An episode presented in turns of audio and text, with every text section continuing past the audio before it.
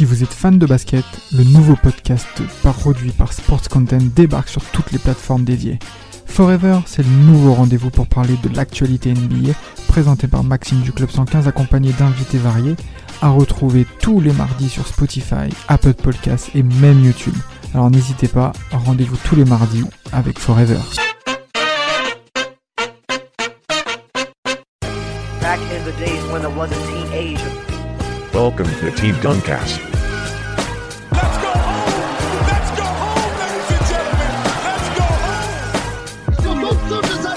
Sa tête. Il est monté sur la tête de notre pivot de 2 mètres 10. Oui, pour lui taper dessus. It's over! It's over, ladies and gentlemen! Back in the days when I was a teenager. JJ Okocha, nous en Kokanu. Je suis pas venu ici pour parler de football pour le coup, on est venu parler du Nigeria, mais on est venu parler bas- basketball. Désolé à mes amis euh, des libéraux. On a avec nous euh, Clément Alberstadt pour nous parler de Masai Ujiri. Euh, Rafik aussi à mes côtés, euh, Damaz, Masai Ujiri. Ça évoque quoi pour vous les gars? Euh, Je dois déjà commencer par Clément, par te présenter, nous dire ça évoque quoi pour toi le basket déjà tout avant, pour, pour commencer. Ouais. puis, puis ensuite, euh, les autres vont, vont nous parler chacun de leur, euh, de leur avis sur, euh, sur ce, ce bonhomme. Ouais, salut à tous. Bah, merci les gars de m'accueillir. Ouais, bah, moi, je m'appelle Clément. Voilà, vous le savez tous, vous venez de le dire. Je suis journaliste, notamment euh, sur la NBA à Canal Plus Afrique. Donc, euh, voilà, et puis dans le basket aussi avec MCS Basket et puis, et puis sur, sur le groupe Canal en général. Euh, Masai Ujiri, euh, en, en très rapidement, je vous laisse la parole. Euh, pour moi, c'est euh, c'est- c'est- c'est le dirigeant moderne en NBA. quoi. C'est le, le dirigeant de ces dix dernières années, clairement. Ah bon? Ouais. Ouh. N'en dépla- n'en déplaise à Daryl Morey. euh, c'est ce que Ouais, ouais. Il y a Rafik, il n'avait pas l'air d'accord avec ce que tu viens de dire. Non. Bah, très bien. C'est non, mais déjà c'est on pose on pose déjà les, les, les, les grosses affirmations. Moi, j'aime bien, en- mais du coup, on va on va on va justifier ça pendant ce ce ce podcast. Mais en tout cas, c'est sûr qu'on va parler d'un d'un grand monsieur. Exactement, exactement. Un grand monsieur, Masai Ujiri, très cher auditeur, très chère auditrice. Team Duncast fait un podcast sur Masai Ujiri, le GM, on va dire, du moment en NBA de la ligue. Bah, parce que c'est un peu le GM qu'on représente comme quoi le, le- qui, qui a cassé le rythme des Warriors. Hein. Euh, Disons-le clairement, bien que certains peuvent dire oui, voilà, les Warriors ils ont gagné, mais il y avait euh, des mecs qui étaient blessés. Eh gros, à la fin, sur la liste des NBA Finals, le gagnant, le winner, c'est les Raptors, c'est Masai Ujiri, c'est le GM d'origine africaine, donc nigériane comme Samuel, très cher auditeur, et oui, il faut quand même le préciser. Il a pas me lâcher comme-. Ah, mais frère, tu fais trop le mec mortel. T'as commencé avec JJ Okocha, donc Okanu, tous ces mecs qu'on a aimés. J'aurais pu, parler de, de Dola Juwon, euh, Dola Ah. Des gens avec qui on a fait des podcasts. Ah, Michael Olowokandi. Oh, purée. Ah ouais, j'avais oublié ce mec-là. Ben, en tout cas, ben, euh, Masai Ujiri va pas du tout rentrer en ligne de compte avec euh, Olowokandi, parce qu'il va clairement se marquer comme étant ben, l'un des meilleurs GM de la ligue dans une franchise qui avait besoin d'exposition. Et on va de suite rentrer dans le vif du sujet. Alors, toi, Clément, qui est, euh, comme tu l'as bien dit, Canal Plus Afrique, forcément, euh, Ujiri, déjà, ça résonne quoi aujourd'hui sur le continent africain au niveau euh, de l'oreille du basket et même du sport en général? Bah, c'est un, grand monsieur euh, du basket, évidemment, parce que euh, la NBA commence à avoir vraiment une grosse résonance et un, gros impact sur l'ensemble du continent africain aujourd'hui. C'est un, joueur, un ancien joueur qui a surtout fait une carrière de dirigeant monumentale et puis surtout qui fait énormément de choses désormais pour, pour l'Afrique. Alors, c'est pas le premier à le faire. Euh, c'est un peu la tradition quand même. Hein. Ça a commencé il y a très très longtemps avec euh, Hakim Olajuwon qui avait fait, qui a depuis des très nombreuses années a fait beaucoup pour euh, pour le développement du basket en Afrique. Il y en a eu beaucoup d'autres qui sont passés après, mais Masai Ujiri il fait aussi aujourd'hui partie de euh, des gens qui sont en, en première ligne avec euh, son association euh, euh, notamment. Il est en train de construire, je crois, euh, 100 100 playgrounds dans, dans tout le continent euh, africain. Donc, euh, donc voilà. Et puis il est aussi Mhm. proche de de la balle là qui, qui, qui commence sa, sa deuxième saison en Afrique et quelque chose qui va qui va je pense monter dans les dans les prochaines années et, euh, et le, le- le nombre euh, et l'impact des joueurs africains ne va faire qu'augmenter, je pense, dans la ligue NBA sur les, les années à venir. Euh, Clément, tu étais en train de dire qu'il a, il est, il a une, il est, il est un très très gros dirigeant de, de, de la NBA. Un- il, nous a, il nous a montré qu'il était un très très grand dirigeant, mais par contre, il n'a pas été un très grand joueur de basket, pour ne pas dire euh, un, un, un joueur insignifiant en termes de carrière euh, de basket. Déjà, Tu penses qu'on Il le est- tape au one ball ou pas? Oh, oh.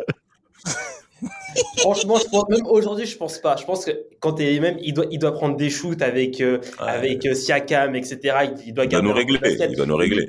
Clairement, clairement. Mais voilà, c'est bon. Il est, il est né en Angleterre. À deux ans, il revient au Nigeria, le, pays d'origine de ses parents, qui était qui, qui faisait des études en Angleterre. Euh, avant ses 13 ans, c'est le football, comme, euh, comme beaucoup de, sportifs nigérians, hein, comme Olajuwon. Hein, lui, c'était le football, même d'autres sports, même le hockey sur gazon avant de penser au basket. Et c'est à 13 ans qu'il va, qu'il va commencer à avoir de l'intérêt pour le basket. Il va, il va aller en high, en, en high school aux États-Unis pour euh, continuer sa carrière de basket et ses études. Il y aura aussi de, la NCAA derrière, mais voilà, il n'a pas le niveau euh, pour, pour jouer euh, en NBA. Il joue même dans des divisions, très, des divisions très inférieures de la NCAA. Il va faire une carrière en Europe et en Europe, c'est pas dans les grands championnats qu'il va jouer. Il va jouer en Belgique, il va jouer même en Angleterre. hein. L'Angleterre, c'est il y a, y a- y a pas de niveau au, au basket en Angleterre. Il va même jouer dans des divisions inférieures en Angleterre pour dire à quel point. C'est même pas, c'est même pas du niveau professionnel en mais Angleterre. ouais. exactement, mais exactement. Euh, des, euh, des- il jouait, nous, on connaît Derby County du foot. Il jouait pour une, une équipe, c'est Derby, euh, je sais pas quoi. Mais tu vois, c'est. Il y a eu qui comme joueur anglais en NBA à part Ben Gordon En Ben. Ouais, Il y a John Amaichi. Deng, Deng est considéré nationalité anglaise? Ouais, c'est ça, ouais. Ouais. mais, mais, mais, mais des joueurs euh, nés en Angleterre et formés en Angleterre, euh, je crois qu'il y en a pas vraiment, vraiment. Non, il y en a pas, hein. Il y a John pas Amaichi, Kandi ouais. qui passe aussi en Angleterre, enfin qui, qui, a, qui, a, qui a vécu en Angleterre un peu, Olowon Kandi, ou peut-être que Je je. crois, ouais. Je, sais que Ben Gordon est né là-bas, mais qui part très tôt en- aux États-Unis. Au State? Ouais, Mais c'est en anglais, hein, ouais. Ben Gordon. Ouais, c'est en anglais. vrai, il a la nationalité, je sais ça. Ouais. Ouais, ça c'est en anglais. Mais, mais, mais, mais au niveau de la sélection, euh, même au niveau des joueurs anglais majeurs, franchement, il y a John Amaichi, que euh, Tim Hardaway Senior avait clairement critiqué dans les vestiaires pour ses penchants. Hein. Euh, mais hormis ça, Sa sexualité, ouais, c'est. euh, voilà, hein, n'ayons pas peur de dire les mots. Hein. Et, et- et- et- et voilà. Mais hormis ça, non. Et puis bon bah, pour, et en plus, d'ailleurs, t'as as dit l'Angleterre, t'as dit la Belgique, mais aussi la Finlande aussi. Il y a la oui, oui, Finlande. a parti jouer en Finlande. Et, euh, et oui, c'est pour montrer à quel point, même en Europe. Scottie Pippen aussi est passé par la Finlande à un moment donné, je crois. Qui? Ouais, bon, Scotty, il arrive à la fin. Faut laisser Scotty tranquille. On va s'en occuper. On va s'en occuper. Il y a des gros chèques en. Finlande, apparemment.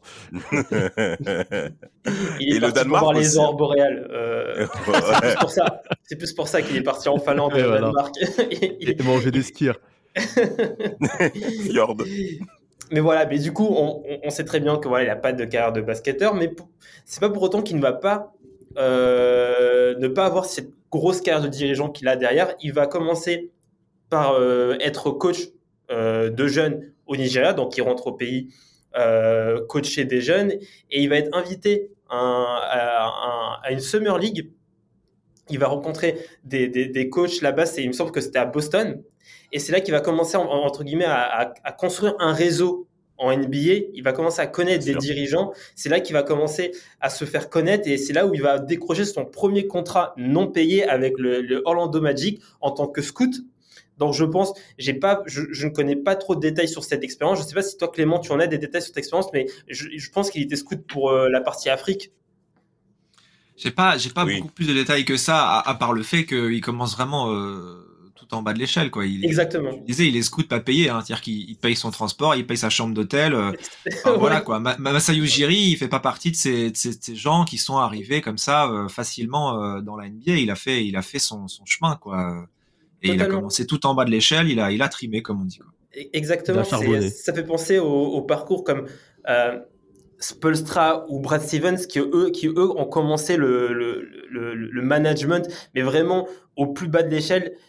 Ces, ces deux, je, je, je mentionne ces deux-là parce que eux, les premiers jobs qu'ils ont eu, c'était pas assistant, etc. C'est euh, euh, Assistant vidéo, ouais. Assistant vidéo, ouais, 13 heures, 14 heures de vidéo par jour enfermés. Pareil pour Brad Stevens, ils ont commencé avec des choses, et je pense qu'ils étaient même pas payés ou peut-être payés très très peu pour me- pour voilà pour les pour arriver à des des, des top euh, à des top positions et et même maintenant reconnus. Et donc voilà, donc il va faire ce, ce contrat-là au Magic. Il va ensuite partir euh, à Denver où il va rencontrer Kiki Van de Veig euh, et où il va être euh, inter- international scout pendant, pendant 4 ans. Donc là, il, commence un peu à s'habituer au rythme NBA, il commence à, encore, encore à, se faire de plus en plus connaître.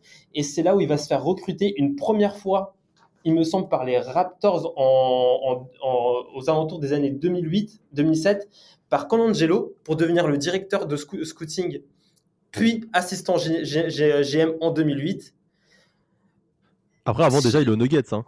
Oui, mais là, c'est ce, que je deux- dis, ouais. c'est ce que je viens de dire. mentionné, avec hein. C'est ça, c'est Jeff Weltman qui l'avait, qui avait, euh, qui était dans le staff euh, de, de, de, de, de Kiki Van Dever, qui était donc le GM de l'époque, hein, et qui a et qui donc euh, a dit non, non, non, il y a, y a un petit, un petit Nigérian, Maasai, parce que alors on dit Maasai, point important, sa mère également d'origine kenyane, hein, ce qui explique pourquoi le, le prénom aussi Mm. Maasai.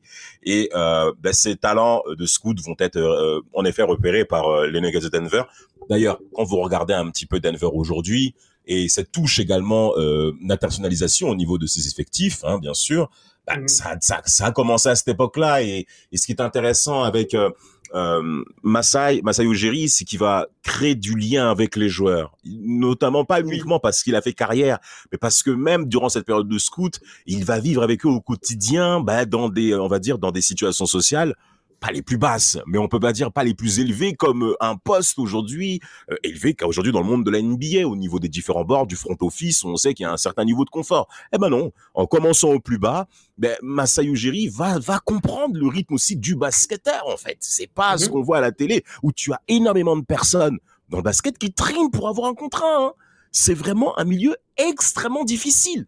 Et au niveau du recrutement, euh, Masai Ujiri dira que il avait toujours en perspective de mettre en lumière des joueurs africains parce qu'il connaît vrai, bien entendu, il connaît bien entendu la soif du basket qu'il y a en Afrique, notamment au Cameroun, dont on salue justement nos auditeurs camerounais, et bien entendu au Nigeria. Bon, ça c'est pas une nouveauté vu leur équipe nationale qui est assez présente dans les grandes compétitions. Et donc, euh, en se faisant voir, alors point important, c'est euh, Dan Thorpe aussi, qui était un ancien euh, du front office des Nets, qui va clairement craquer sur euh, sur sur Exactement. Masai Ujiri, qui va vraiment être une lumière pour lui, en se disant non, ce petit a vraiment du potentiel. Et en effet, c'est à Denver où il a commencé à faire ses premières classes. Alors Denver, c'est pas forcément le plus gros des marchés, Samuel. On sait que toi et les petits marchés, t'en as un petit peu rien à cirer. Euh, on, est- on- on aime le, le show, je t'ai déjà dit ici. Euh, non, mais, Den- mais, mais Denver, ouais, il, fait, il commence à faire ses griffes tranquillement, euh, sachant que c'est là-bas aussi qu'il va écrire euh, ses plus belles pages euh, quand il y retourne après Toronto euh, en 2010, euh, avant bien sûr euh, le, le grand show à Toronto. Hein. Mais, euh, ses premières plus belles pages en tout cas. Euh, Ouais, il a quand même Notamment- fait notamment il draft, 2012, euh, 2013. Il- ouais, il draft euh, Van Fournier aussi. hein. Ouais, bah ouais, c'est ça. Ouais. Il draft Evan Fournier qui est jeune, qui est, qui est là d'ailleurs dans la série euh, où ils perdent justement face aux, face aux Warriors en Aux Warriors. 2013. Les. Nuggets, c'est pour ça que tout à l'heure tu parlais de, de qu'ils avaient éteint euh, les, les Warriors avec les Raptors. Et c'était un peu sa revanche. Parce que cette année-là, je crois que les Nuggets battent leur record de franchise, 57-25, il me semble, une connerie comme ça en, en saison régulière. Oui, et au final, ils échouent contre les Warriors longtemps. au premier tour. C'est ça. Et, et ouais, c'est ça. C'est son premier, on va dire, gros fait d'armes en tant que, que manager. Et ouais, comme tu as dit. euh, Il y a surtout dit, le trade, euh, euh, il y a surtout le trade de, de trade. Carmelo Anthony quand même quand il, arri- il arrive en 2010 et il doit s'occuper de, de trader. En gros, on lui dit euh, clairement Carmelo Anthony, bon, on on sait toujours pas si c'est lui qui voulait partir ou si c'est Denver qui voulait tourner la page, mais on lui dit il faut quand même que tu trades le franchise player et quel joueur euh, iconique de cette franchise euh, depuis depuis 7 ans. Il faut que tu te débrouilles de le trader et de trouver une bonne contrepartie derrière quand même. Ouais, c'est pas mal de commencer sa carrière vraiment de, de, de, de dirigeant. Bien sûr. C'est bien que tu parles de ça, parce qu'on voit, euh, Clément, que du coup, qu'en fait, il a pas peur même de gérer les, Ah bah les, gros, les gros cas. Et je et pense que c'est ça forge, ça forge sa carrière, hein. ça forge, ça Ouais, ouais. forge son identité de, de manager. hein. Exactement. Quand, quand il, quand que- il fait des années après avec des Rosanne, tu vois, au final, je pense que c'est ce qu'il a fait avec Melo, ça lui a servi. Bah, bien sûr. Euh, il a Parce montré qu'il était. quand il arrive à Denver, parce que dès qu'il arrive, il y a ce gros trade. En fait, on lui confie les clés de la reconstruction de Denver carrément. On lui dit, ok, euh, on sent que fait. ça commence à être la fin pour Melo euh, à Denver. On sent que on, on commence à sentir la reconstruction à Denver et on lui dit, voilà, Ujiri, tu es responsable de la reconstruction de Denver. Et donc, il y a ce gros, il y a ce, euh, ce, ce- ce gros trade à trois équipes entre Denver, New York et Minnesota qu'on connaît très bien, ce, ce trade qui envoie Melo à New York. Il va aussi drafter des joueurs comme Evan Fournier, Evan Fournier ou Kenneth Farid, il me semble, peut-être que je. Oui, Kenneth Farid aussi, oui. Il a Farid, des- ouais. non, non, il, oui, je- il, il- il- euh, il draft Kenneth Farid, mais il me semble que Kenneth Farid, a, il me semble qu'il a des origines africaines, euh, comme Igodala, je crois, des origines. euh, Ah, comme Evan euh, Fournier, hein. Et comme Evan Fournier, Ouais, des Fournier, origines euh, qui a des algériennes. origines algériennes. hein. Exactement. Donc, on, on- on commence à voir ces premiers, ces premiers joueurs draftés euh, avec des origines africaines. Exact. On sent aussi, euh, c'est à Denver aussi qu'il a, il a, il a, il, il noue une, une- une grande relation avec Igodala, qui a des origines Oui. nigérianes, et qui, même, on a posé la question à Igodala, est-ce que si Ujiri était resté en tant que général manager à Denver, est-ce que toi tu serais resté? Il a dit oui, je suis parti parce qu'il n'y avait plus Ujiri. J'ai noué une connexion avec Ujiri que je, que, qui était très très forte, et son départ, bah, ça m'a donné envie de, de, de partir. Donc, c'est on a, on a un général major qui, qui, euh, qui a connu toutes, tous les échelons. On a un général major qui a envie de mettre en avant les, les, les talents africains et qui arrive à nouer ses- des, des relations avec ses joueurs euh, d'origine africaine. En alors c'est vrai qu'il a, il a envie de Vas-y, mettre le, le basket africain à l'honneur, mais, mais euh, je pense pas que euh, ça définisse non plus son management, Masai Ujiri. Euh, Bien sûr, si- bien sûr. S'il a un bon américain et un, un africain un petit peu moins bon, il va pas non plus euh, Yes. euh, mettre en avant le joueur africain. Lui, euh, avant tout, ce qu'il veut, c'est gagner et, et être performant dans son job. hein. Ben, en parlant Clairement, de ça, pa- en parlant de gagner, on a bien compris que le premier grand fait d'armes de Masai Ujiri en tant que GM, hein, au poste, au pouvoir, bien entendu, c'est le blockbuster avec Carmelo Anthony du côté de New York, hein, qui a fait euh, grand bruit, euh, période de janvier-février 2011. Et en effet, ben, il va, re- va remporter un titre exceptionnel quand même à partir euh, de mai 2013, où il va devenir manager de l'année de la ligue avec un bilan exceptionnel de la part de Denver. Alors, on parle de Denver pourquoi? Parce que Denver, ce n'est pas un grand marché. Samuel est en première position pour le confirmer. Et en plus de ça, ils vont s'en sortir avec 57 victoires et 25 défaites. Et c'est pas une grosse équipe, hein, en plus. Hein. Sur, tu regardes le papier, euh, Mais même quand au tu premier tour, là, euh, franchement, tu regardes, il y a, à André. Miller en sixième homme. Euh, T'as Tyler Lawson, Regarde. euh, je crois que c'est limite ton, ton Regarde player. Regarde les noms. T'as Ty Lawson, effectivement. T'as Javel McGee, qui était déjà présent. André Iguodala, qui donc est le, on va dire, la fondation majeure de l'équipe Ouais. quand on connaît le style de jeu qu'a André Iguodala, que ce soit en attaque ou en défense ou bien entendu à la passe. Il y a Kenneth Chandler. Winston Chandler. Winston Chandler, un- ouais. Winston Anthony Randolph, euh, euh, et, et bien entendu notre Evan Fournier, Dalino Gallinari, un autre joueur européen chéri qu'on, que, que- que- qu'on- que- dont, on, se- dont on connaît tous. Donc, il y a une variété dans les dans l'effectif au niveau des différents profils euh, de, de, de, de, de, de Denver, mais ça ne les a pas empêchés de performer en ayant en effet 57 victoires pour 25 défaites avec George Karl, George Karl Incroyable. à la manette. Donc voir Denver troisième à l'ouest, quand on connaît la puissance de l'ouest, il était tout à fait logique de pouvoir couronner Masai Ujiri après plusieurs années dans l'ombre, où il a plusieurs fois, bah, en effet, bah, charbonné pour qu'il se retrouve Oui. ici. Donc c'est clairement une surprise de voir un GM qui est déjà non américain, qui est pas européen, mais qui est africain. Mhm. Ça aussi, En fait, c'est un point qui a Ce qui est forcément intéressant, ce qui est intéressant. Damas, et ce que, et ce qu'on va voir dans la suite de sa, de sa carrière, c'est dans ses constructions euh, d'équipe. Je trouve que c'est toujours très intelligent et c'est pas forcément des, des choses que tu vas attendre.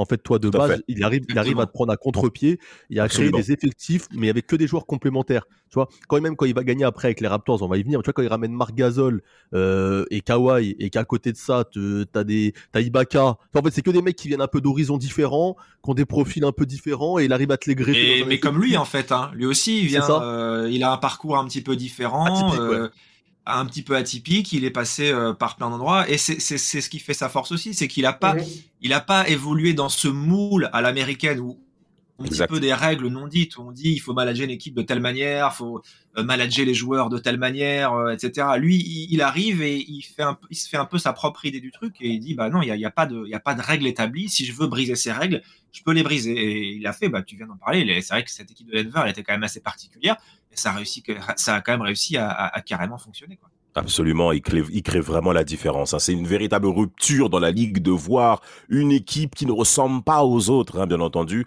de pouvoir autant performer devant des règles établies comme tu l'as parfaitement dit Clément. Alors, il y a bien entendu cet été 2013 qui sera fondateur pour euh, pour euh, Masai avec ce fameux départ aux Raptors euh, sur une proposition qui est quand même assez élevée quand même. Euh, Rafik, tu te souviens un peu des détails de ce transfert? Je crois que c'est 15 millions de dollars, je crois, sur un contrat de 5 ans pour Ouais, euh, non, mais bah, déjà, en plus, concevoir les voies. avant de partir à, avant de partir à Toronto, quand il était à Denver, il, il reçoit déjà une première offre de Philadelphie qui était très intéressé par son profil, de 2 millions l'année. Il a refusé directement. Il n'a pas, il a pas cherché plus loin. Et, euh, et il y avait déjà des franchises qui étaient intéressées par son profil. Tout à Et, fait. euh, et oui, c'est en tout cas c'est un, contrat mérité par rapport au travail qu'il a fourni sur les, euh, années euh, récentes. Donc oui, justifié. Justifié, justifié. Donc, départ aux Raptors pour un contrat de 15 millions de dollars sur 5 ans. Donc, ce qui fait donc par conséquent 3 millions par an. Euh, pour un GM, c'est plutôt honorable en sachant que bah, c'est quelqu'un qui est en devenir avec ce très beau titre qu'il a reçu en tant que manager général de l'année. Alors, il, arri- il arrive aux, aux Raptors. Alors, c'est vrai qu'il a l'air Vince Carter, hein, on se souvient tous, euh, le- les Dunk 2000 que Samuel a encore en poster dans sa chambre malgré son vieil âge. Donc tout ça c'est encore là. Mais les Raptors ne sont plus dans le paysage NBA. Euh, Chris Bosh est parti. Euh, C'est Samuel Westbrook, tu c'est voilà Bargnani. c'est Andrea Bargnani, Bargnani, ouais. Andrea On se dit qu'il y a tout à faire. On se dit qu'il y a tout à faire pour Massa bien pour sûr. remettre cette franchise à plomb. Alors ça passe comment? Par qui? Clément. Ouais, bah déjà, euh, surtout, moi, ce que je voulais euh, rajouter, c'était que euh, il y a l'avant-après à Denver aussi. quoi. C'est que quand il part, euh, je crois qu'il retombe aux alentours des 35% de victoires les saisons d'après. Donc, euh, tu dis c'est une grosse proposition, on lui a donné beaucoup d'argent. Oui, a, a raison, il mérite son titre, il mérite de partir parce que derrière, bah, quand il s'en va, c'est beaucoup plus compliqué. Ça fait un peu l'effet, euh, c'est parallèle. hein. C'est comme c'est comme quand LeBron il part de Cleveland, quoi. C'est-à-dire que tu là passes là au- là là, le de parallèle tout en haut à, à- à tout en bas. Non, mais c'est un petit peu dans le. ça, C'est quand même incroyable d'avoir un impact aussi important dans des franchises quand, quand, quand- quand un dirigeant part. C'est quand même un dirigeant, c'est pas quelqu'un qui est, qui est sur le parquet, quoi. Ouais, Exactement. C'est quand même impressionnant. Exactement. Et, euh, Alors, vas-y. Quand vas-y. il, arrive à, quand il arrive à Toronto, sa première mission, qui va d'ailleurs euh, exécuter euh, tr- d'une très belle manière, c'est de dégager Andrea Bargnani, qui a, que, que, il me semble, Colangelo n'arrive pas à dégager depuis plusieurs années. Tout à fait. Et il arrive, Marcus Camby, il arrive euh, notamment. et il va le trade contre Marcus Camby, Steve Novak, Quentin Richardson et un tour de draft. Les Knicks, toujours. Mais oui. Et, et un tour de draft qui va être utilisé plus tard pour, pour, euh, pour, euh, pour drafter euh, Jacob Potel. Ouais. Déjà, Il arrive déjà, c'est- quand on voit ça, franchement, c'est c'est- c'est déjà bien joué. C'est déjà En bien joué. Ouais, c'est bien joué, mais c'est quand même pas. Si tu regardes sur le fond, c'est pas euh, finalement cher payé pour un, pour un numéro 1 de la draft, quand même. hein. Ouais, mais c'était un flop. Même que si, même personne si Bargnani euh, est un gros flop, euh, tu, tu le trades quand même pour ça. Quoi. Énorme flop. É- Énorme flop. Moi, ce qui est intéressant, comme vous l'avez bien dit, messieurs, première saison aux Raptors, 48 victoires, 34 défaites. Quand on regarde l'effectif des Warriors, il n'y a aucune méga star. Mais ce qui Le- est Le intéressant, meilleur joueur au départ, c'est Rudy Gay. hein. Oui, effectivement, c'est Rudy Ouais. Qui a, qui, a, qui, a, qui, a, qui a déjà de la matière du côté de Memphis, qui a déjà atteint la barre symbolique des 20 points Et, par et match. il l'échange après, je crois, mais si je dis pas de conneries en plus. Si, si, si, le trade. Contre John Salmons, le, le pote de, de Rafik. Et- c'est ça, je crois. Et après, il y a- je sais plus, il y a qui d'autre dans le. Respecté dans le- dans le John trade. Salmons. Mais ce qui est intéressant, et il y a aussi euh, ton. Il y a qui d'autre? Attends, non, a- parce que je crois qu'il y a c'est drôle un peu cette période. Parce qu'en fait, il y a que des trades un peu tu sais, qui, qui Oui. pètent pas de mine au départ. Et qui après, euh, au final, ça donne dans- des, dans ce des autres échanges. Bah déjà, dans ce trade-là, il, envoie Quincy Assis euh, et Aaron Gray. Alors, je sais pas si vous vous rappelez de Aaron Gray, ce pivot, il me tue. ouais, un buffle, ouais, un buffle. Ouais. Il y a Chuck Hayes qui vient à la place, il y a Chuck Hayes. Ouais, exactement, il y a Chuck Hayes, le... c'est euh, c'est le, c'est le, c'est le, c'est le Samuel Tuckerisme, Chuck Hayes. il, y a, il, y a, il y a- il y a Patrick Patterson et Grevis Vasquez. Euh, le, Ouais, le c'est- c'est Vénézuélien. Non, c'est vénézuélien. Grevis Vasquez ou Ouais, mexicain Ven- Venezuela, Venezuela, Venezuela. Venezuela. Il a fait Venezuela. des belles choses hein, là-bas aussi. hein. Oui, Ouais, oui, oui. c'est vrai. C'est un meneur pas mal. Exact. un meneur ouais. pas mal. Et, euh, et aussi, euh, il signe le, un, un, un ami de, de, de Damas qui s'appelle Tyler Hansbrough. Oh, purée. Ah ouais. Bah oui, je me souviens. bah ouais, on dirait il a la bougeotte, ce mec. Qui- qui s'y met Ouais, au Pacers, c'était très compliqué. Hein. Mais ce qui est intéressant, c'est que, c'est que quand ils font ce, ce trade, au départ, tu te dis, bon, ils perdent Rudy Gay et tout. Euh, et voilà ce qu'ils récupèrent en face, mais euh, leur bilan est nettement meilleur. Et je crois Ouais. qu'ils passent de. ils- 34-48 à 48-34, il a interverti les, euh, le, le- le nombre de victoires et le nombre de défaites. C'est quand même incroyable. hein. Encore une fois, c'est-à-dire que les Warriors bah, se sont totalement transformés par l'arrivée euh, de, de Masai. Ujiri. Les Raptors, les Raptors. Les Raptors, c'est ce que j'ai dit. T'as dit les, t'as dit Les les Warriors. Les Warriors, ou la purée. Eux, on va ça, ça, s'en occuper lapsus, après. parce qu'il a, il a- il a tellement envie d'en parler de quand les Raptors ils ont tapé les Warriors que ça l'excite. genre, il en parle déjà maintenant. Mais de ouf. Ouais, mais Non, encore non, une non. fois, encore une fois, tu vois un peu les principes de ce qui va, de ce qui, de ce qu'il fait encore aujourd'hui à Toronto. Masao Ujiri avec tous Clément. joueurs euh, non draftés euh, qui arrivent à, à faire des super belles choses dans la ligue. C'est-à-dire que Van Vliet. il, pr- il, il, il juge pas un joueur au statut, il juge pas un joueur au, Exact, rendement, euh, exact. au rendement statistique. Il va jouer un joueur dans qu'est-ce qu'il peut apporter à cette équipe et quelles pièces je vais pouvoir mettre ensemble pour rendre une équipe compétitive. Absolument, absolument. Quand on regarde l'effectif de ces Warriors de cette saison 2014, 13-14, euh, on s'aperçoit qu'il y a en effet aucune grande star. Il y a une bonne cohésion d'équipe. On connaît la relation qu'a Lowry et Demar DeRozan qui vont clairement commencer dès cette année hein, à, à pouvoir vraiment se, se, se lier d'amitié. Euh, donc il y a, il y, a, il y a un ensemble de belles choses du côté des Warriors en se positionnant troisième. Mais le problème, c'est les différents échecs en playoff du côté des Warriors. On a du mal à passer ce cap. Euh, Du côté des Raptors, Spirit Patate, je vais réussir. Les Raptors, oui. Alors, euh, au niveau, au niveau des coachs, ça restera dans la même ligne avec euh, Dwayne Casey qui va, qui sera donc head coach et bien entendu déjà dans les postes d'assistants, on a déjà Nick Nurse hein, qui est déjà présent et qui vont bien, bien entendu bah, s'installer dans la culture Warriors et donc en effet bah, se lier en effet Rap- mais mais purée, c'est incroyable ça. Oh, je vais m'en sortir. Bien. Alors, on va parler d'un cas où à mon avis Samuel le maîtrise, c'est le Lebronto. Pourquoi ils ont du mal Pourquoi on a du mal du côté des Raptors à passer cette étape. Il y a déjà eu, c'est vrai, deux échecs avec euh, Brooklyn, hein, déjà Mhm. saison 13-14. Ensuite 14-15, je crois que c'est avait, il, y avait Wizards. des, belles, des, des beaux playoffs quand même contre Brooklyn. hein. C'était quand même- Ah oui, oui, oui, mais c'était, très serré. Les vieux Brooklyn, en plus, avec euh, Deron Williams, Ouais. Kevin Garnett, euh, Paul Pierce était encore là, d'ailleurs. Euh, mais, mais, mais, mais 2014-2015, euh, bis repetita, premier tour, encore une fois, les Raptors s'inclinent. Alors qu'ils finissent une saison à 49 victoires et 33 défaites. Donc c'est, une équipe qui est très bien construite de la part de Massa Ujiri. Qu'est-ce qui manque pour, aller plus haut? Surtout qu'après, ben, il y a la tornade euh, LeBron, quoi. Bah, il manquait, il manquait, je pense, euh, le, franchise player parce que DeRozan commence à grimper, mais il n'est pas encore le, le, le DeRozan de... qu'on va connaître après. Et après, même après, c'est lui qui va montrer après ses limites en tant que, que franchise player quand il va affronter Mhm. LeBron qui est clairement supérieur. Mais ils vont passer ce cap après parce que DeRozan va rentrer dans une, une autre dimension et, et en saison régulière, il va commencer déjà à dépasser, ils vont commencer déjà à dépasser les 50, euh, 50 victoires, il me semble la saison suivante. Et puis lui, il va commencer à aussi à scorer des, des, des, des saisons à 23,5 points, 27, 27 points de, de moyenne. Et puis après, tu as aussi l'arrivée de, de Biombo, tu as, aussi euh, Luis Scola qui vient aussi, il me semble, aux Raptors. Ah oui, oui, oui.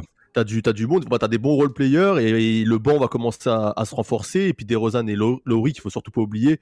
Euh, surtout sûr. que Ujiri dira plus tard que c'est le plus grand joueur de l'histoire des Raptors. Euh, donc, euh, donc Kyle Lowry aussi commence à grimper, le binôme commence à se faire, les joueurs jouent de plus en plus ensemble et ça va commencer à passer des tours. Mais malheureusement, il tombe contre, contre le, le buffle, Libron. Et, et en face, tu vois que c'est une, une association de bons joueurs aux Raptors, mais il manque peut-être le, le joueur, le, le, le gars qui, qui, qui va faire passer la franchise dans une autre dimension. Et c'est là que justement Ujiri rentre, rentre en ligne. C'est quand il prend le, ce risque d'échanger euh, le franchise player DeRozan contre, euh, contre Kawhi, qui en plus est blessé et on ne sait pas dans quel état il est. Ouais, et il prend quand même aussi une autre décision hyper forte avant, c'est quand même de virer Dwayne Casey qui vient d'être élu Bien sûr. de l'année pour mettre sur le banc Nick Nurse qui a jamais coaché euh, une équipe NBA. C'est ça. C'est ça.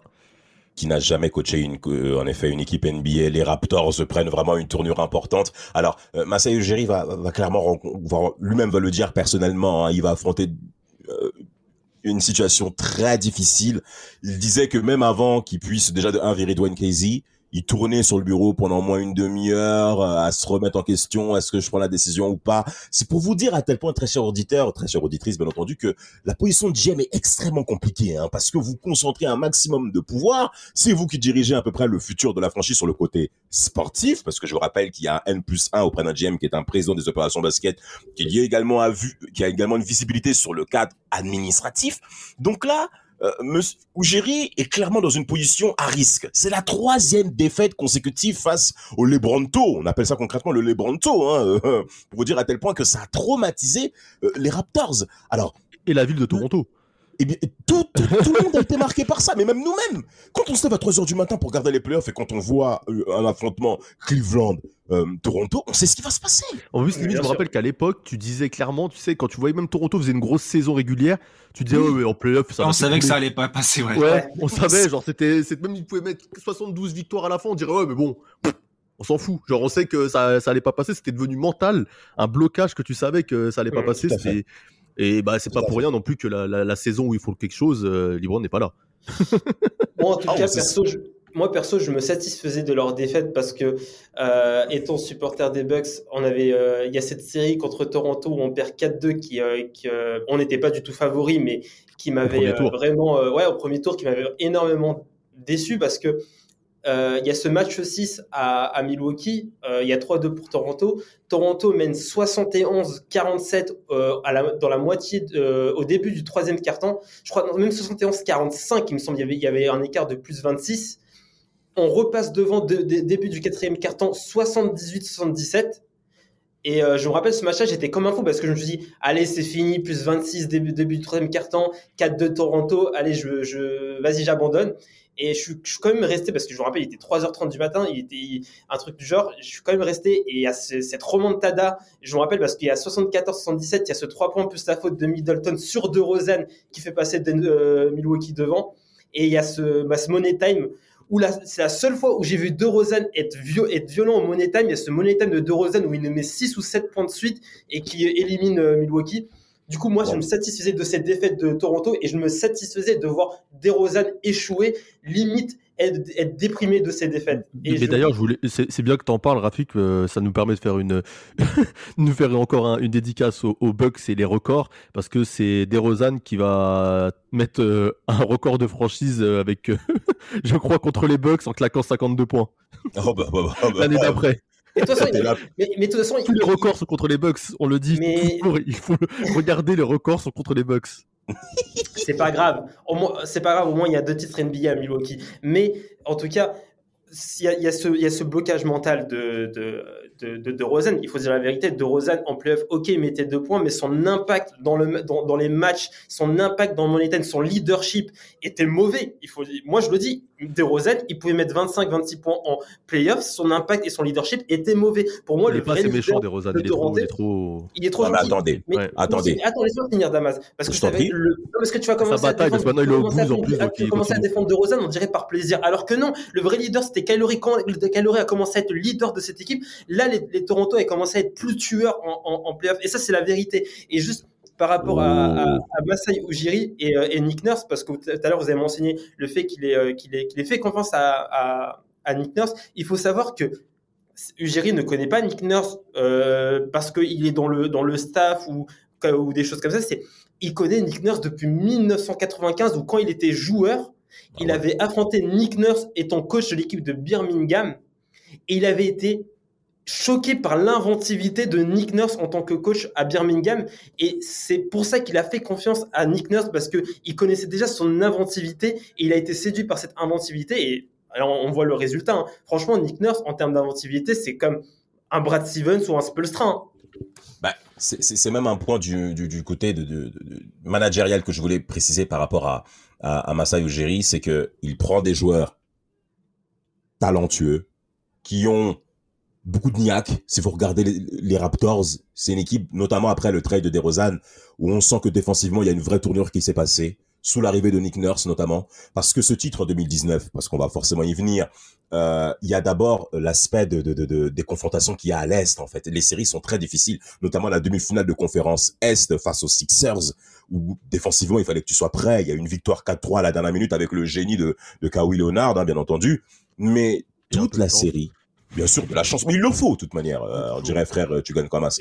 Donc, euh, et, euh, surtout quand t'as pas des joueurs majeurs dans ton équipe, frère. Attends, hormis Leonard, euh, Ouais, mais il faut, faut, faut, faut quand même parler du, du management, enfin, des mecs qui fait venir. Quand tu fais venir Danny Green, quand tu fais venir euh, même Marc Gasol qui en plus n'est pas échangé contre n'importe quoi, hein, il lâche du monde, hein. c'est-à-dire qu'il fait un vrai Ouais, pari quand il fait venir Marc Gasol. bah, c'est Bah, Valanciunas. Euh, Valanciunas, qui est quand même aussi une figure de la, de la franchise. hein. Absolument.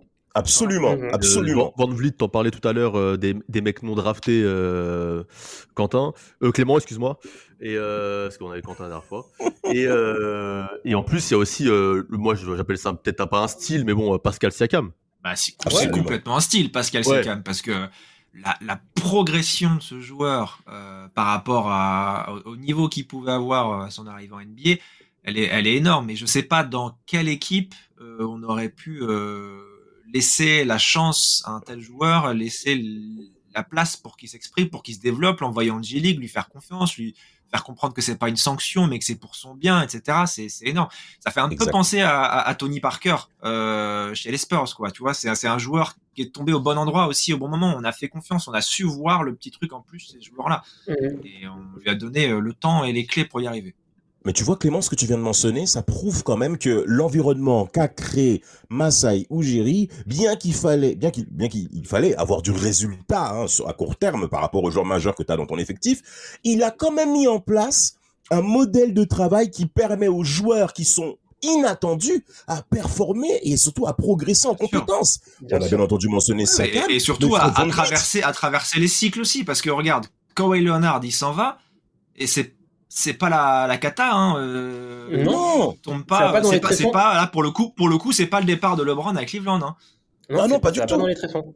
mais Ça ça travaille bien, ça travaille bien, parce que- avec une équipe qui est quand même euh, très performante euh, malgré mais qui coûte, mais bien sûr qui continue à être performante en saison régulière et bien entendu en playoff. Je suis pas forcément d'accord avec Rafik, hein. Quand il mentionne que DeRozan a montré certaines faiblesses en playoff, je suis d'accord pour les saisons 2014-2015, mais après t'as LeBron James, frère. Et psychologiquement, là je te rejoins, il a clairement flanché sur ses affrontements en un Ouais, contre un avec LeBron James. ça. Mais ça ne veut pas ça. dire, mais ça ne veut pas dire qu'avec les autres équipes c'était pareil, hein. Mais, Ah non. mais après, Donc c'est normal, quand tu gagnes, on ne voit. Non, mais c'est dans, c'est, dans l'adversité qu'on, qu'on- que tu es jugé. Franchement, gagner, gagner, gagner contre Milwaukee euh, 4-2, c'était, Mi- euh, Toronto était archi favori. C'était pas Milwaukee. euh, Oui, saison pas le 16 2017, Milwaukee, ouais. euh, Bien sûr, c'était un Milwaukee qui était encore jeune. Giannis, c'était, c'était pas le Giannis qu'on, qu'on connaît aujourd'hui. Middleton, c'est pas le Middleton qu'on connaît aujourd'hui. T'as des joueurs, t'as des joueurs comme Greg Monroe.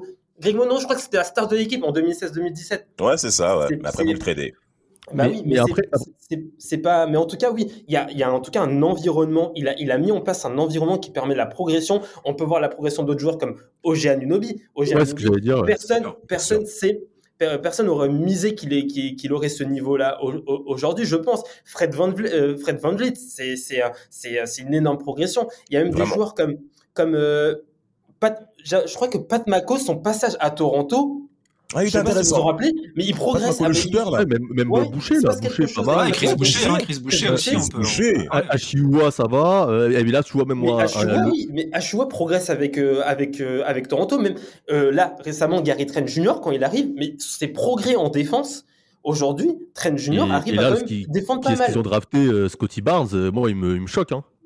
En Alors, cette année, moi, avec exactement. Mobley, pour moi, c'est les deux mecs. Norman. Powell. Ouais, Norman Norman Powell, sa progression à, à Toronto, elle est ouf. Alors messieurs, on va rentrer dans le vif du sujet par rapport à cette saison 2018-2019. On a mentionné un tout petit peu le trade de Demar DeRozan hein, et, et- et- et l'impact émotionnel que ça a eu sur la ligue. Ça prouve que les Raptors commençaient à compter. Sans, compter- sans- en plus de ça, euh, le, le- le- le licenciement de Dwayne Casey au niveau du coaching, remplacé par Nick Nurse. euh, des- euh, au niveau de la presse, notamment sur le, le- le paysage médiatique canadien, euh, euh, il y a une diabolisation envers Masai Ujiri. Euh, Psychologiquement, clairement, ouais. Tu, tu- en gros, tu, déca- tu décapites ta franchise, hein, clairement. Hein, tu t'enlèves le, le coach euh, qui fait gagner et, et- et ton joueur phare. Donc c'est énorme. Et surtout, euh, tout le monde sait pourquoi. euh, voilà, pour aller chercher Nick Nurse que personne ne connaît. Et derrière, pour aller trader pour Kawhi Leonard, qui sort quand même d'une période un petit peu particulière, un petit peu bizarre, un petit peu floue quand même avec les Spurs. Tout le monde sait que c'est un super joueur. Mais Qu'on a toujours aussi pas que c'est un one shot. C'est un one Mm. shot, hein. Tu sais que Ah, il, va avoir un an de contrat, contrat, hein. et, et, et qu'à Exactement. 90 et qu'à 90% de chance, t'es quasiment sûr qu'il va pas signer à Toronto. Donc en fait, t'es en one shot. T'es- t'as- tu, tu, tu sautes, t'as pas de parachute. Et franchement, sûr. la carrière de Masai Ujiri, euh, euh, voilà, euh, bravo à lui. Mais tu te dis que ça joue à, à pas grand chose. Hein. S'il met pas son shoot euh, face à Philadelphie en demi-finale, Ça se joue à Ça un peut, ça peut se transformer des- en échec euh, catastrophique quand même. Ça se joue un shoot, des chevilles tordues, des.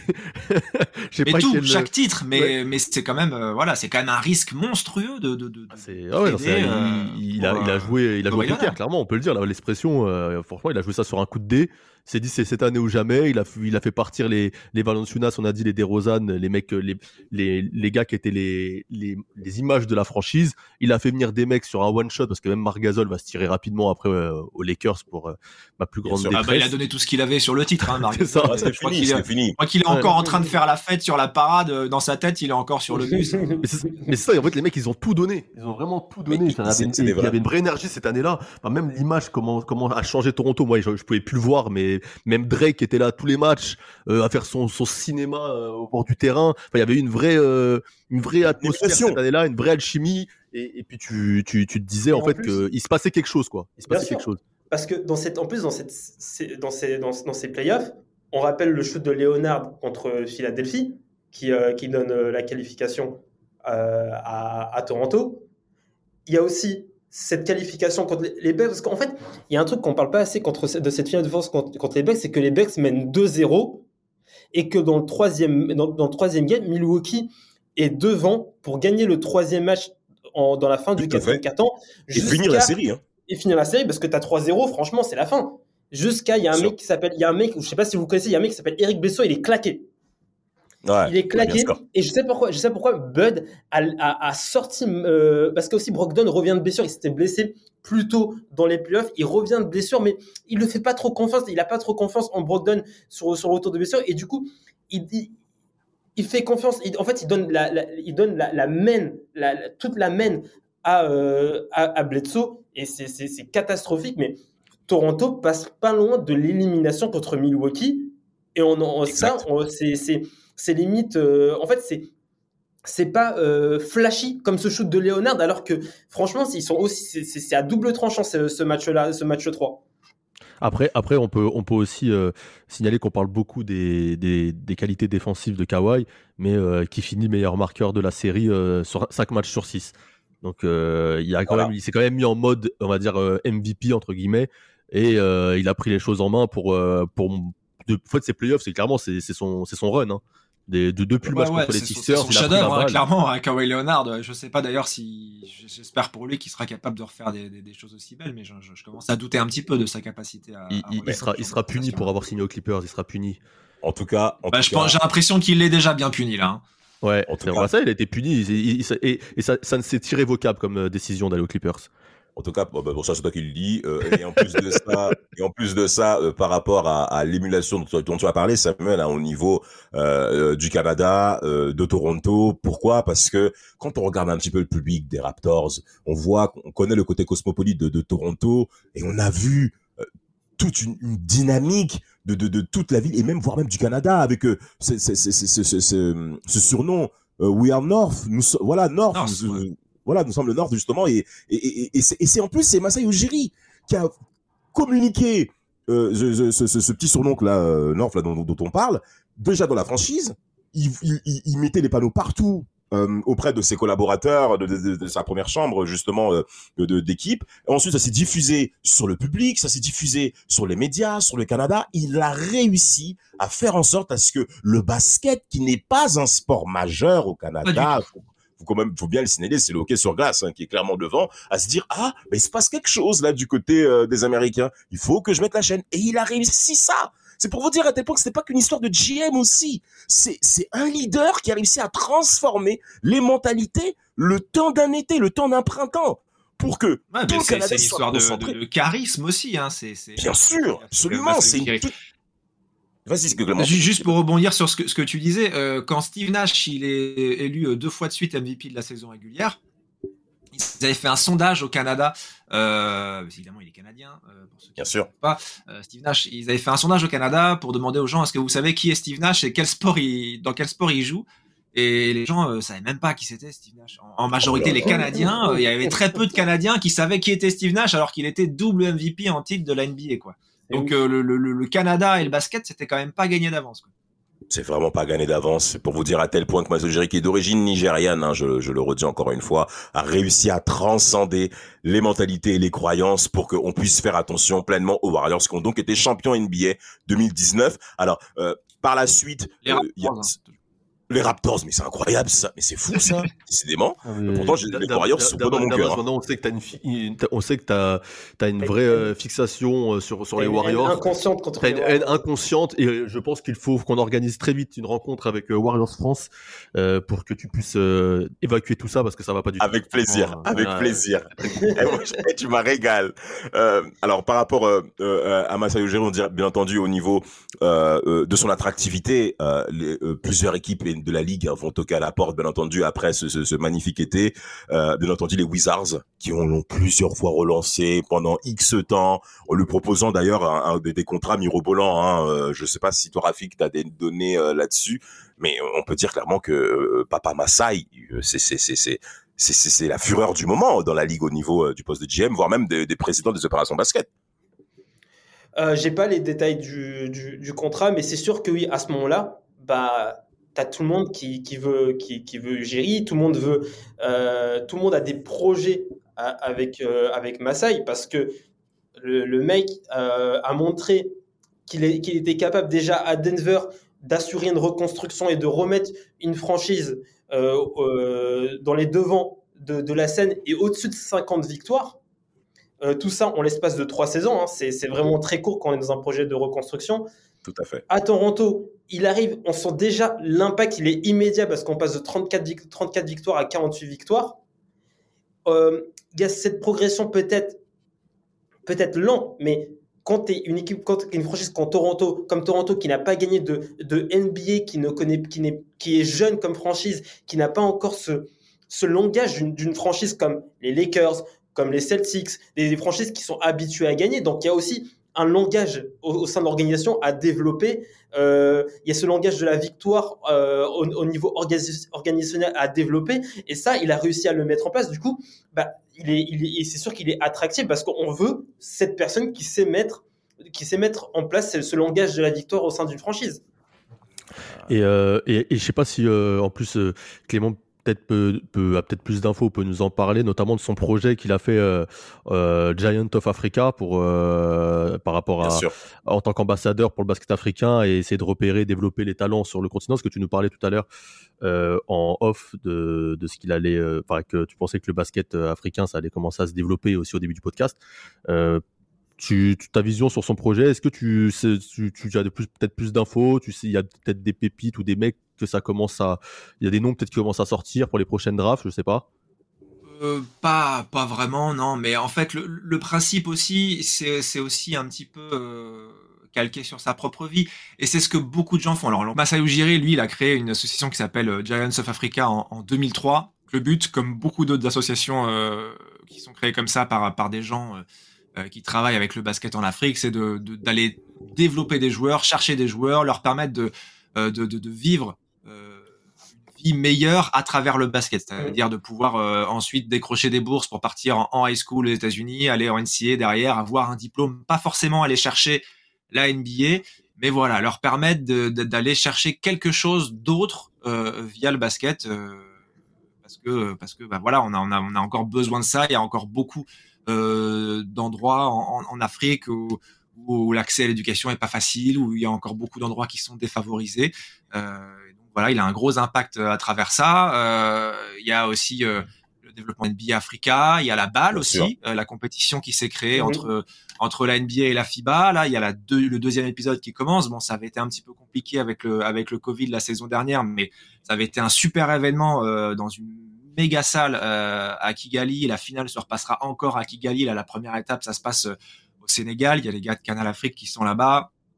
Et ça, c'est une compétition pareille hein, qui va qui va prendre de l'ampleur et qui va aussi permettre de développer le basket de façon professionnelle en Afrique. Parce que c'est ça aussi euh, l'intérêt, c'est que tu envoies ces joueurs euh, aux États-Unis pour qu'ils se forment, etc. Mais s'ils n'ont pas le niveau pour devenir euh, basketteur euh, professionnel, comme lui, Masai Ujiri, en tout cas en NBA, bah, ça peut être super intéressant aussi d'avoir, entre guillemets, ce, pas ce retour sur investissement, c'est pas le cas, mais tu vois, de développer du basket professionnel à un niveau euh, plus élevé encore dans, dans, dans un maximum de pays africains aussi pour que tu vois ces joueurs-là ils reviennent et ils puissent jouer, euh, vivre de leur passion eh ben, chez eux aussi, tu vois. Ouais. C'est important. Et, mais en plus, en plus euh, si, on, si je dis pas de bêtises aussi, euh, bah, Pascal Siakam, il sort de, de, de- d'un programme que c'est, c'est Masai Ujiri qui organise, il me semble. Euh, de développement, basketball euh, absolument. Without Borders, je sais plus, euh, quelque chose comme ça. Oui, Basketball Euh, Without Borders. ouais. Ouais, et ben il me semble que c'est lui aussi qui va le chercher. Donc au final, euh, ça, ça porte ses fruits et on espère que derrière, euh, comme tu l'as dit, ça puisse permettre de- au basket africain de se développer parce qu'actuellement, clairement, il y a qui comme, euh, comme gros pays? Là Il y a le Sénégal, le Nigeria, peut-être où le basket, il y a un niveau assez. euh, un peu. Ouais, après, t'as- pas mal ouais, Égypte, ouais. en- en- Il y a Zamalek. Ouais, euh, euh, voilà, la, Tunisie aussi, hein, euh, Côte d'Ivoire, a un championnat aussi. euh, Enfin, non, non, il y a, il y, a, il y, a, y a des choses, mais, mais ça, ça va continuer à se développer. Il y, avait, il y a aussi Lukemba Amouté hein, qui fait beaucoup de choses. C'est, euh, Oui. Il y a un de ces camps qu'on a découvert euh, Joel Embiid quand même. Donc, euh, Bien sûr. C'est ça. Voilà. euh, Bah, le Cameroun, il y a pas mal de monde. hein. D'ailleurs, je passe une dédicace à un ami à moi euh, d'enfance, Junior Mbida, qui, est- qui a fait ses premiers pas avec la, la sélection camerounaise euh, ce, ce mois-ci. Et mais ouais, le Cameroun, il y a pas mal de monde. Tu parlais de Joel Embiid, euh, de de il y a Pascal Siakam. Enfin, il y a, Siakam, il y a- déjà, ça fait quand même deux joueurs. euh, ça fait déjà deux mecs au haut niveau. Si les mecs décidaient de jouer avec le Cameroun, tu, franchement, tu vois, ça, Ça pourrait peut être ça pourrait sérieux, bien, quoi. Ça pourrait Ça être sérieux. Ils vont, ouais. ils, vont, ils vont jouer avec Jérémy Enzeli. Ouais, c'est ça. Mais en plus, il y a aussi, ouais, tu vois, je te dis, il y, a- il y a pas mal de gars avec qui on a, qu'on a grandi, qui sont avec cette sélection, des gars qu'on a vus, tu vois. Et sinon, franchement, euh, moi, je vois une équipe avec Siakam Embiid en, en Afrique qui peut aller, au- qui, qui peut essayer de faire des choses au niveau international, ça plairait. Mais bon, Embiid, il essaie de gratter des places en équipe de France. euh, et surtout, Ah, j'ai l'impression qu'il en a un peu rien à foutre. Mais bon, ça, c'est. Oui, oui, surtout Evan Fournier a clairement euh, porté son opposition à, ce genre de projet et il a eu raison de le faire. En tout cas, pour terminer par rapport à, à Masai Ujiri, continue toujours à faire de, de, de l'excellent travail du côté des Raptors avec en effet ben, une très belle saison 2000 2019-2020 hein, qui a été tronquée par le Covid où on se dit le départ de Kawhi et de Marc Gasol va causer un petit peu la fin hein, de, de, de, la, des, des performances Raptors. Pas du tout. Ils font encore du 53 victoires, 19 défaites. Alors après, c'est vrai qu'il une saison Covid, ils perdent en demi-finale euh, face euh, aux Pistons. Non, pardon, face euh, euh, aux Celtics de Boston, hein, pardon. Mais on s'aperçoit clairement que, oui, tu as raison de rigoler parce que les Pistons sont clairement, Ils sont là. Ils sont nainés. Laisse tomber. Mais, mais, mais, mais, mais, en tout cas, dernier mot euh, à dire par rapport à, à, à, à, à Monsieur Massai. Où est-ce que, alors ça c'est la vraie question maintenant qu'il faut poser. Euh, pour vous, est-ce que aujourd'hui les Raptors sont assez attractifs pour attirer un gros poisson sur le marché des free agents aujourd'hui? Les Warriors ou les Raptors? Les Raptors, mais c'est encore, oh Et on va, t- on va t'envoyer au goulag hein, si tu continues. Mais c'est pas possible. Euh, attention. Allez, messieurs, je vous écoute. Est-ce que pour vous, les Raptors sont capables d'attirer un gros poisson sur le marché des free agents? Moi, je, Moi, je dirais non. Que non, ouais. ouais, ouais. Clément, faut développer. On t'écoute, pourquoi? Non, parce que je pense que tu peux pas changer comme ça l'attractivité d'une franchise. Tu peux l'avoir sur un moment donné, euh, sur un projet, etc. Je suis d'accord. Après, euh, t'as as, l'exemple Shaquille O'Neal euh, quand il part à Los Angeles. Los Angeles, Miami, New York, Boston, les grandes villes et les grandes villes de basket seront toujours mille fois plus attractives euh, que, que- que Toronto. Et puis Toronto, c'est au Canada. Et ça, ça crée quand même une barrière chez pas mal de Et, joueurs. et- et- et il fait froid. Il fait froid aussi. Mais bien sûr. Non, mais, mais après, après moi, je pense que leur, leur salut viendra toujours par euh, euh, une draft. Tu draftes le, je sais pas, un, un mec qui, qui change une, euh, une équipe, tu vois. Enfin, après, après le, le- le truc qui est bien avec euh, Ujiri, c'est que j'ai pas l'impression qu'il que ça soit un gars a qui pas a- besoin. Ouais, qui cherche à tanker ou à faire des choses comme ça. Comme ça, j'ai l'impression que c'est un mec qui aime bien construire et ou autre. Mais euh, après, il fait des trades intelligents. Après, c'est comment vont-ils rebondir si un jour il part et qu'il décide de, de partir vers un nouveau projet. Mais ouais, en tout cas, attirer des grandes stars, franchement, comme tu l'as dit Clément, ouais. Euh, si un mec, s'il a le choix entre aller à Brooklyn ou à Los Angeles ou même, euh, je sais pas, euh, tu vois, au Celtics, c'est qu'au final, euh, on lui propose Toronto, son choix va vite être fait. Hein. C'est bête et méchant. Mais après, c'est même même toi, Damas, si tu avais le choix d'être à Indiana ou aux Lakers, pourtant t'es supporter d'Indiana, je te, sûr, je te jure que t'aurais signé aux Lakers. Ça dépend. Ça dépend parce que moi j'aime bien, moi j'aime bien affronter les équipes. voir les femmes, t'aurais été voir les femmes à, personnes. à- à- t'aurais Mais été voir les femmes à Los Angeles, on te connaît. Mais Damas. pourquoi? Non, mais pourquoi tu mets toujours. Pourquoi tu mets ça sous la table Hein? ici? Santa Monica, Santa Barbara, tout ça. Oh là là, dirais ah. que les noms. La direct grande je pense, que, je pense que Damas, il a besoin de- d'être dans une franchise euh, outsider. Oui. J'adore ça. J'adore. c'est parti- aux Clippers, alors. Il y a besoin d'être dans le- Clippers C'est parti aux Clippers, t'as les deux, outsider, la plage, le Oui, mais soleil. non, mais même, même en termes de. Genre, il faut pas qu'il soit dans un endroit attractif, je, je pense. Il faut pas que ce- il faut qu'il soit dans un endroit où, Effacé. genre, euh, voilà, effacé, dans l'ombre. Euh, on parle pas de toi. Tu Voilà, en en Nouvelle-Orléans, proche du peuple, avec les Pelicans. et, tu joues au- et tu fais du jazz et tu fais du jazz ça. à du jazz. 4 heures de l'après-midi. Ils mangeraient des plats, des, des plats épicés. Mais vraiment, ah, c'est pas ce qui manque en plus, hein, vu la communauté euh, euh, africaine qu'il y a là-bas. Euh, moi, par rapport à cette question sur les Raptors avec Ogiri, pour ma part, moi, je dirais quand même oui. Parce qu'en en fait, il est en train de créer des fondations euh, à- très intéressantes avec des joueurs qui sont pas si forts que ça. Et il est en train de les rendre forts par le système qu'il a mis en place. Et si vous regardez bien les Raptors cette année, euh, on s'attendait pas à ce qu'ils soient dans les huit premiers. Hein. Franchement, ils font une résistance, mais regardez les Ils font une performances. des- super saison. Ils font une Mais saison c'est un incroyable. truc de ouf ce que font les euh, Raptors. On parle beaucoup de Cleveland, mais Toronto, Toronto est pas loin derrière Ah non, en termes de, de, de surprise. rapport qualité-prix, c'est génial. hein. Mais c'est Mais pour- incroyable. Pour, le plus grand plaisir de Rafik, qui est bien content de voir les Hornets euh, hors de, du, top, du top 8. Non, mais non, mais surtout eux- les eux- Knicks. Mais encore surtout heureux. les Knicks. Mais Non, c'est- mais c'est eux, ils sont encore cuits. heureux, C'est une, équipe de. J'ai même pas, j'ai même pas envie de parler d'une équipe de merde comme ça.